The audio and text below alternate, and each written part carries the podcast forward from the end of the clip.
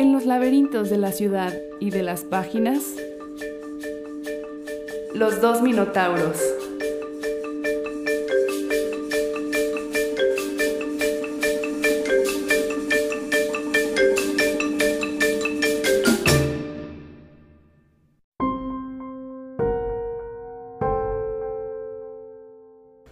No abra nunca una puerta.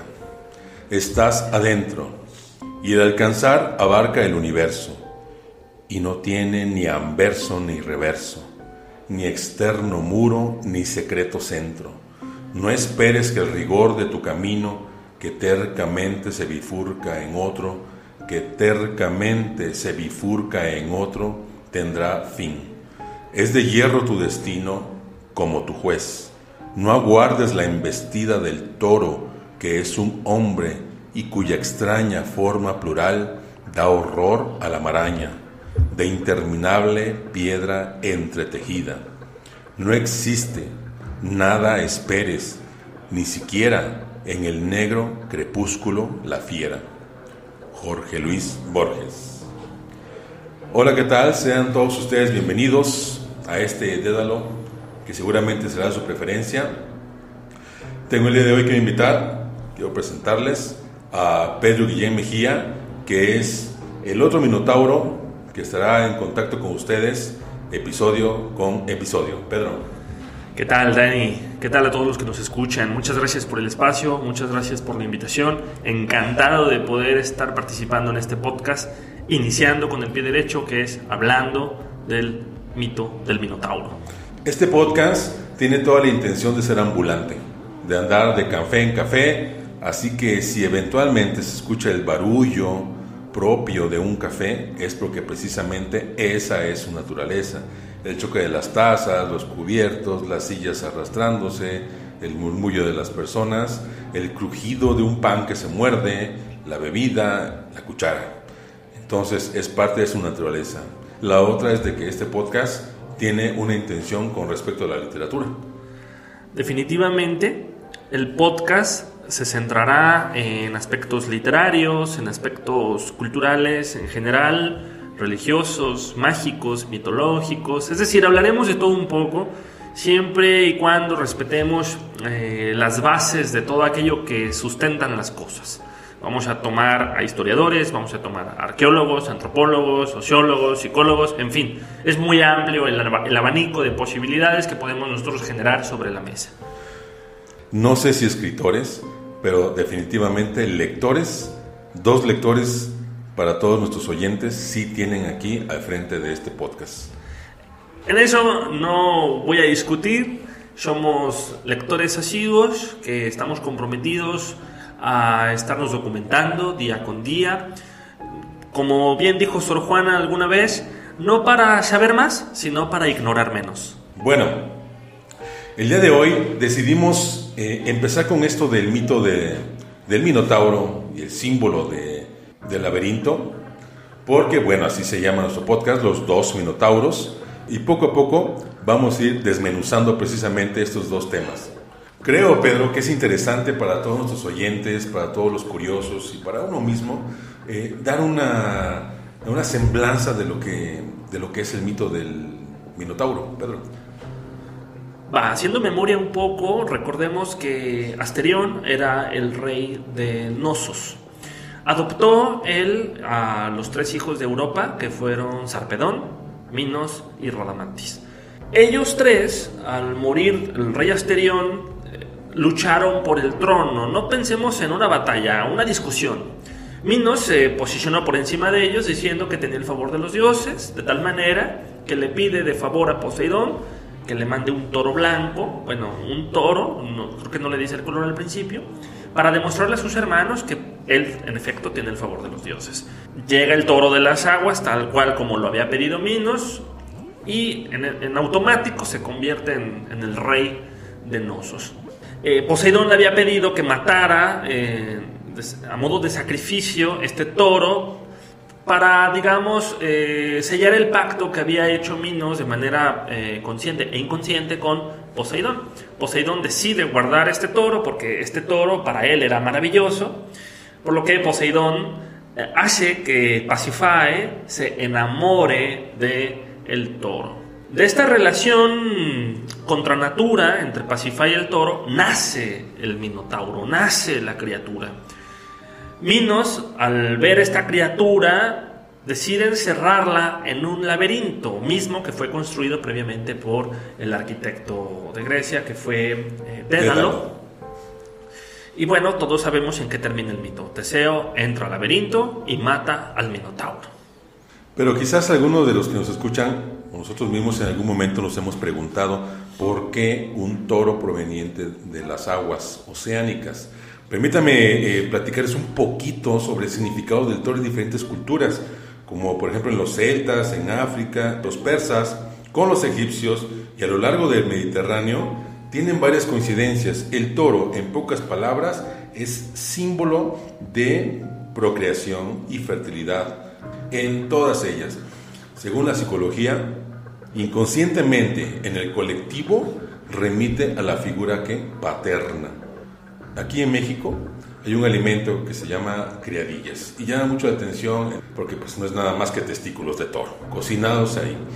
Y en el estado de Oaxaca, por ejemplo, cuando recién matan al toro porque lo van a hacer barbacoa, cosas así, es de educación y es de mucho simbolismo ofrecerle un caballito de sangre o un vaso de sangre caliente recién expulsada del cuerpo al que es el padrino o al papá o a la mamá. Por dos cosas, esto porque eh, amarra lo que es el compadrazgo y segundo, porque le atribuyen propiedades curativas para la impotencia. Qué interesante esto que mencionas del toro en el mundo. Las tradiciones taurinas han estado prácticamente casi en todas las culturas. Eh, me atrevo aquí a andar a tientas porque, bueno, no sabría realmente afirmar en, si en todas las culturas hay eh, registros de, algún, de la presencia del toro como tal, como símbolo de, energía. Lo que sí puedo eh, asegurar es que en Europa por lo menos la, figura del toro es muy importante, puesto que hasta en nuestros días se sigue refiriendo a ella en las corridas de toros. Tal pareciera, Pedro, que el destino del gran bovino es el sacrificio siempre. A mí me encantaría eh, hablar de lo siguiente. Sabemos que Zeus era pues el, chido. El gran poderoso de todos los cielos y Poseidón de los mares. Eh, y que Zeus tenía una incesante colección de amantes. En cierta ocasión, Zeus se convirtió en un toro blanco, como ya dijimos con anticipación, para raptar a Europa y llevársela a Creta y de ahí nacen tres hijos. Claro, eso como símbolo de la fecundidad entre las diferentes culturas a lo largo y ancho del continente europeo y africano, pero también tiene una otra simbología lo que es el Minotauro y es su condición de monstruo. Yo quiero leer esta definición para de ahí partir y derivar en más cosas. Ser que tiene alguna anormalidad impropia del orden natural y es de apariencia temible. De tal manera que me gustaría que andáramos un poco más sobre precisamente la condición de monstruo y la visión que se tenía sobre él. En ese sentido, con la definición que nos acabas de regalar, el Minotauro contradice con su forma, con su físico, las reglas matemáticas de la proporción, de la armonía y de la estética pitagórica. Eh, además, cabe mencionar que él como monstruo fue creado en medio de una civilización. O sea, él eh, es la barbarie encarnada. Es decir, eh, lo monstruoso natural no es posible sin la intervención del hombre. El hombre, en su imperfección, solamente crea monstruos. O sea, el mito pone como protagonista a un monstruo nacido de una reina y nacido de un ser puro, que es el toro blanco, que fue mandado por un dios. O sea, tiene en su sangre de cierta forma el toro parte de divinidad. Entonces, ¿por qué nace eh, de lo, atroz, lo salvaje, de un espacio que tiene escritura? Porque se ha comprobado que no sostenía modelos de escritura, lo cual lo, convierte en una civilización. ¿Acaso la civilización crea a la monstruosidad? Claro, la monstruosidad visto con los estándares de belleza de aquellos tiempos.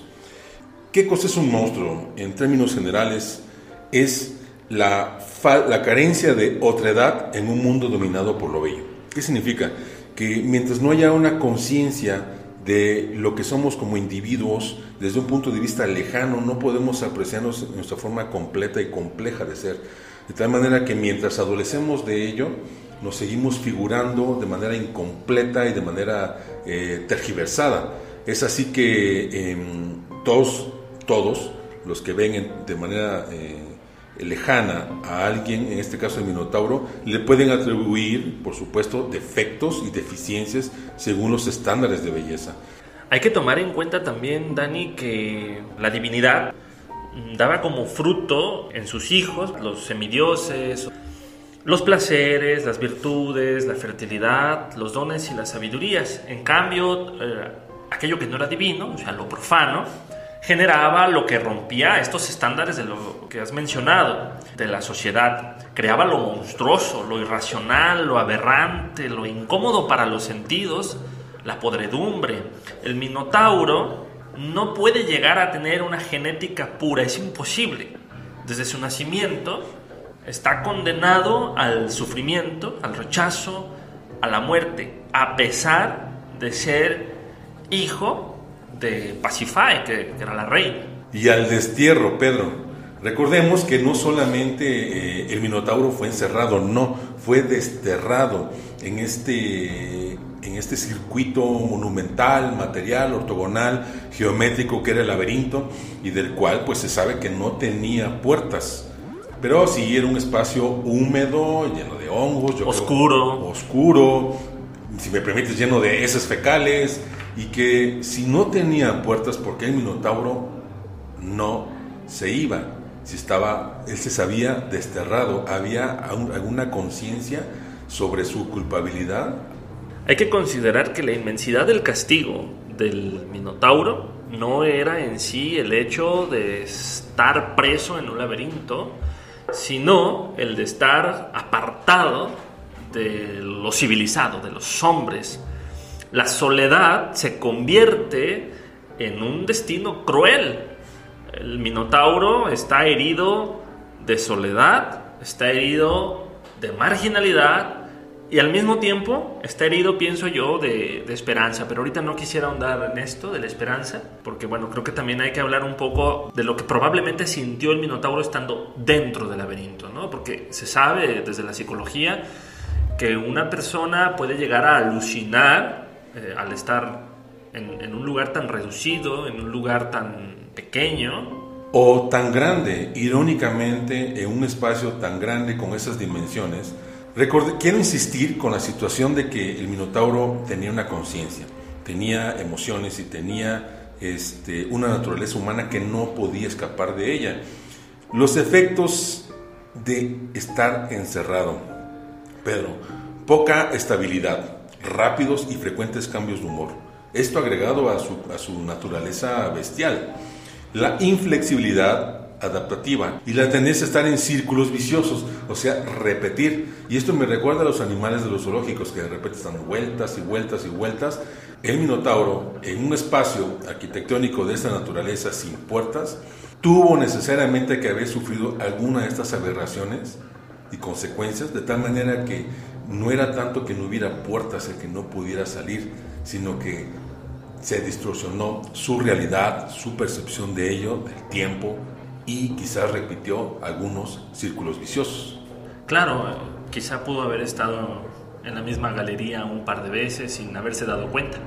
Hay que recordarnos que hay un libro que se llama Alucinaciones, escrito por Oliver Sacks, en el que él nos habla en un capítulo acerca del síndrome del preso que es este momento en el que las personas que llevan mucho tiempo visualizando un mismo espacio tienden a la alucinación. Es probable que el Minotauro en ese sentido llegara a pensar en que lo que tenía delante de él no era la realidad, sino otra cosa. Y por eso revisitaba los pasillos, revisitaba este, las galerías, los talleres, lo que configurara al laberinto. De tal manera que yo me pregunto, Pedro, si cada tres o cada año o cada siete, nueve años, según varias versiones que dicen que eran, recuerdas, ofrecidos las doncellas y los jóvenes de, de, Atenas, Atenas eh, como una especie de ofrenda, ¿verdad? Como sacrificio. Eh, si realmente él, eh, pues era un momento esperado para él, porque dentro del encierro y la soledad, cada periodicidad en la que venían seres humanos, y recordemos que es otra de las circunstancias por las cuales el Minotauro fue desterrado, no solamente lo aberrante y la vergüenza hacia su familia, sino también la peligrosidad que representaba al encontrar en la carne humana su fuente de alimento. Yo siempre me hago esta, esta pregunta, si, eh, si realmente era una cuestión natural o era una cuestión pues, quizás de defensa. Hasta de supervivencia. El Minotauro al estar constantemente olisqueando eh, los aromas, el humus de las personas que llegaban, seguramente tenía hambre, iba hacia esos pasillos, iba hacia donde sea que estuvieran estas personas y los devoraba. Que me parece es algo barbárico, ¿no? Pensar en el hecho de que a siete jóvenes y siete doncellas se les introducía en este laberinto para que fungieran como alimento. Hay algo muy interesante acerca de, de esto, ¿no? Antes de adentrarnos en lo que seguramente nos interesa mucho más, que es la batalla entre el Teseo y el Minotauro. Hay una obra de teatro que escribió Julio Cortázar en la que, que se llama Los Reyes. Estos siete jóvenes y estas siete doncellas no son, y esto es algo muy interesante desde la visión argentina, alimento para el Minotauro, sino que son eh, personas que le harán compañía, que estarán con él tocando algún instrumento, que estarán con él probablemente leyendo alguna loa enojosa, estarán en, el festín, con el vino, con las palabras. O sea, la visión del, Minotauro aquí ya se vuelve eh, bifurcada. Por un lado tenemos a la bestia que se alimenta de estos jóvenes y por otro lado tenemos a la bestia que nació de una virgen, que fue Pacify, conviviendo con estos mismos jóvenes. Y bueno, y aquí es donde hay que eh, discutir un poco sobre qué versión, qué visión queremos tener del el Minotauro. Y como tú decías, es bipartita la, lo que se cree al respecto. Por un lado, yo estoy en contra, honestamente, de dos cosas. Uno, de que Teseo llegó y rápidamente lo venció, esa es una. Y dos, me niego a creer, honestamente, que no haya habido pues, una batalla realmente fuerte, épica, digna de estos dos personajes, obviamente, con, esa, con ese preámbulo de gran espera que tenían ambos. Eh, de tal manera que pues hay tres versiones por ahí sobre cómo fue la batalla. Una, que es la que, la verdad, una de las dos que más me encantan, que es la de que batallaron durante varias horas, mano a mano, cuerpo a cuerpo, casi como dos gladiadores, ¿verdad? y que finalmente pues el cansancio fue cediendo en el Minotauro y que pues no de manera eh, fortuita, ajá, sino porque recuerden que pues Teseo era hijo de Poseidón, o sea, tenía dotes y cualidades de Dios, entonces tenía una fuerza más, más allá, ¿no? Bueno, y finalmente, finalmente pues lo venció. Y también otra versión en la que supuestamente en el, en el ovillo este de, que le dio Ariadna, pero con la idea, ¿verdad?, de este Dédalo, del arquitecto, que también iba, iba ahí escondida una espada, pero finalmente el momento decisivo llegó con la espada atravesándole el pecho. Y la tercera, que se me hace la, creo que más épica de todas, es donde están batallando mano a mano, de uno de esos forcejeos le rompe uno de sus cachos, y con ese mismo cacho, pues, Teseo lo, lo utiliza como arma, atravesándole el pecho e incluso la cabeza. A mí la versión que más me gusta es muy diferente a esas tres que acabas de mencionar. Es en la que se presenta al Minotauro como un ser que se entrega a la muerte, como un ser que no luchó. Ahora, no doy por hecho que esta sea la verdad absoluta del mito, pero eh, en cuestiones personales es la que más símbolos me deja y de la que puedo rescatar más cosas. Entre ellas, el hecho de que el Minotauro, por haber sido un ser rechazado desde su nacimiento, no tenía referentes del mundo civilizado. no sabía lo que era una espada, por ejemplo. Entonces, al ver entrar a Teseo con la espada o con el hilo, no es como los demás. O sea, ¿por qué, por qué se me está enfrentando? ¿Por qué debo yo este, acometerlo? Y qué es lo que trae en la mano, ¿no? O sea, eso, ese objeto eh, puntiagudo, filoso, brillante tal vez, y aquel, aquel hilo, bueno, tal vez no, no se hizo la pregunta con la palabra hilo, pero bueno, no tenía los referentes, entonces eh, es probable que él pensara que aquello eh, como algo nuevo en su, en su visión no, no fuera tan peligroso. Desconocimiento, ignorancia natural, ¿no? Es decir... Y es que esta versión eh, me gusta mucho porque nos presenta una estética hispérica. ¿Qué es esto? ¿Qué es la estética hispérica? Aquella que avala lo gigantesco, lo desproporcionado, lo monstruoso, lo laberíntico. Y es una visión más fresca del siglo XX que fue escrita por nada más ni nada menos que Jorge Luis Borges en su cuento La Casa de Asterión. En este cuento, el que nos narra el mito es el propio Minotauro. Es decir, en el cuento de Borges, la frontera entre laberinto y Creta se rompe. Ya no vemos el mito desde afuera de la construcción, sino que ahora participamos desde el interior del laberinto el mito, lo vivimos y acompañamos al Minotauro en su lucha con Teseo, lucha que en el cuento mm, no, no se da, aparentemente no se da porque al final del cuento, recordemos, Teseo le dice a Ariadna, Ariadna, el Minotauro apenas se defendió.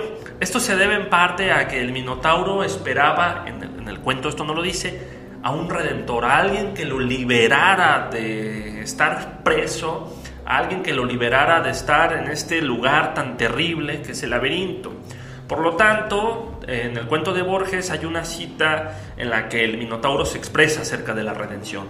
Abro cita. ¿Cómo será mi redentor? Me pregunto, ¿será un toro o un hombre? ¿Será tal vez un toro con cara de hombre o será como yo?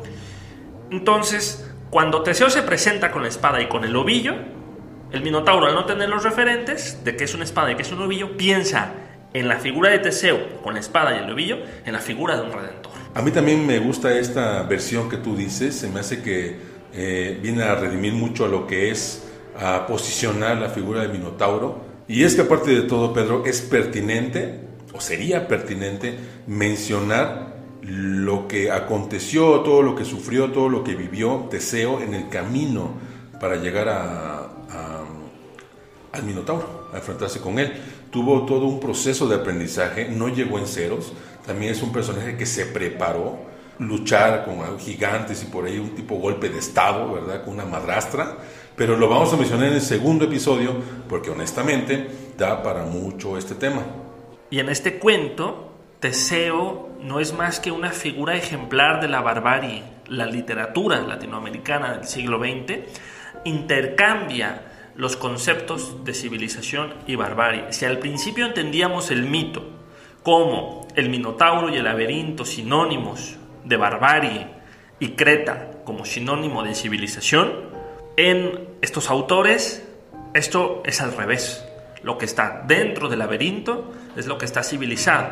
Lo que está fuera del laberinto, ya sea en Creta, ya sea en Osos, ya sea en Atenas, es la barbarie.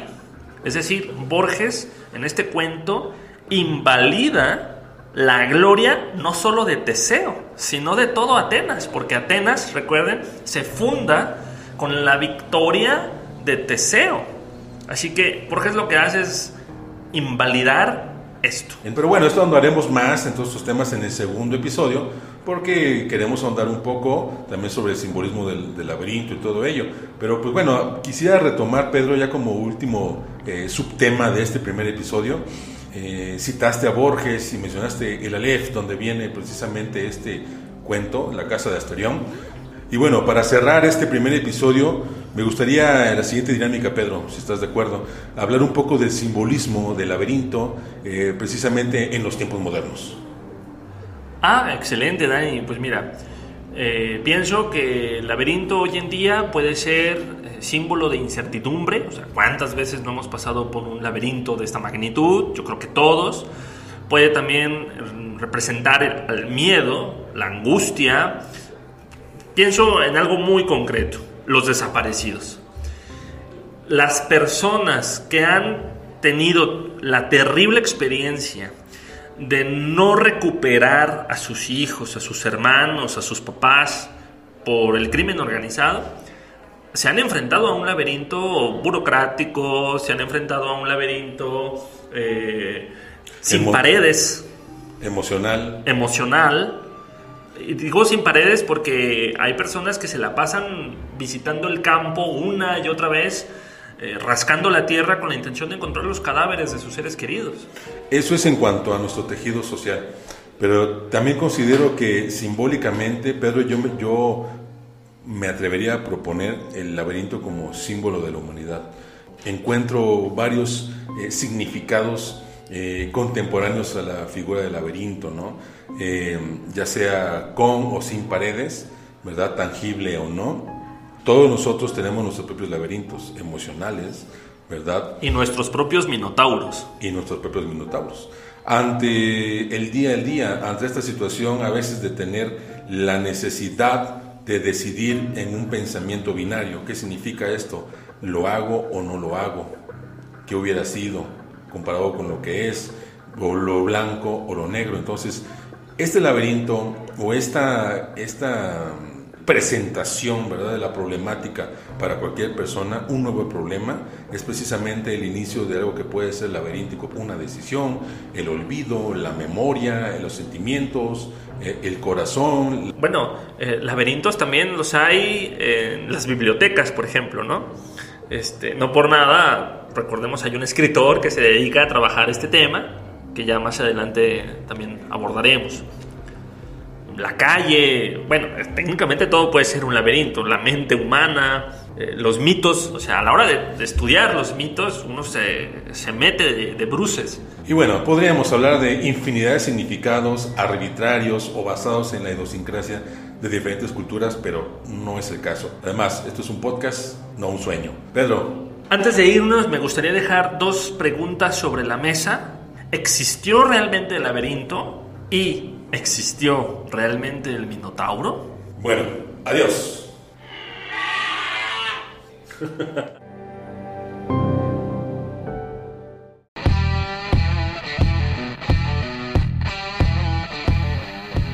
Deseo. Deseo. Bueno, esto fue Los dos Minotauros. Nos vemos.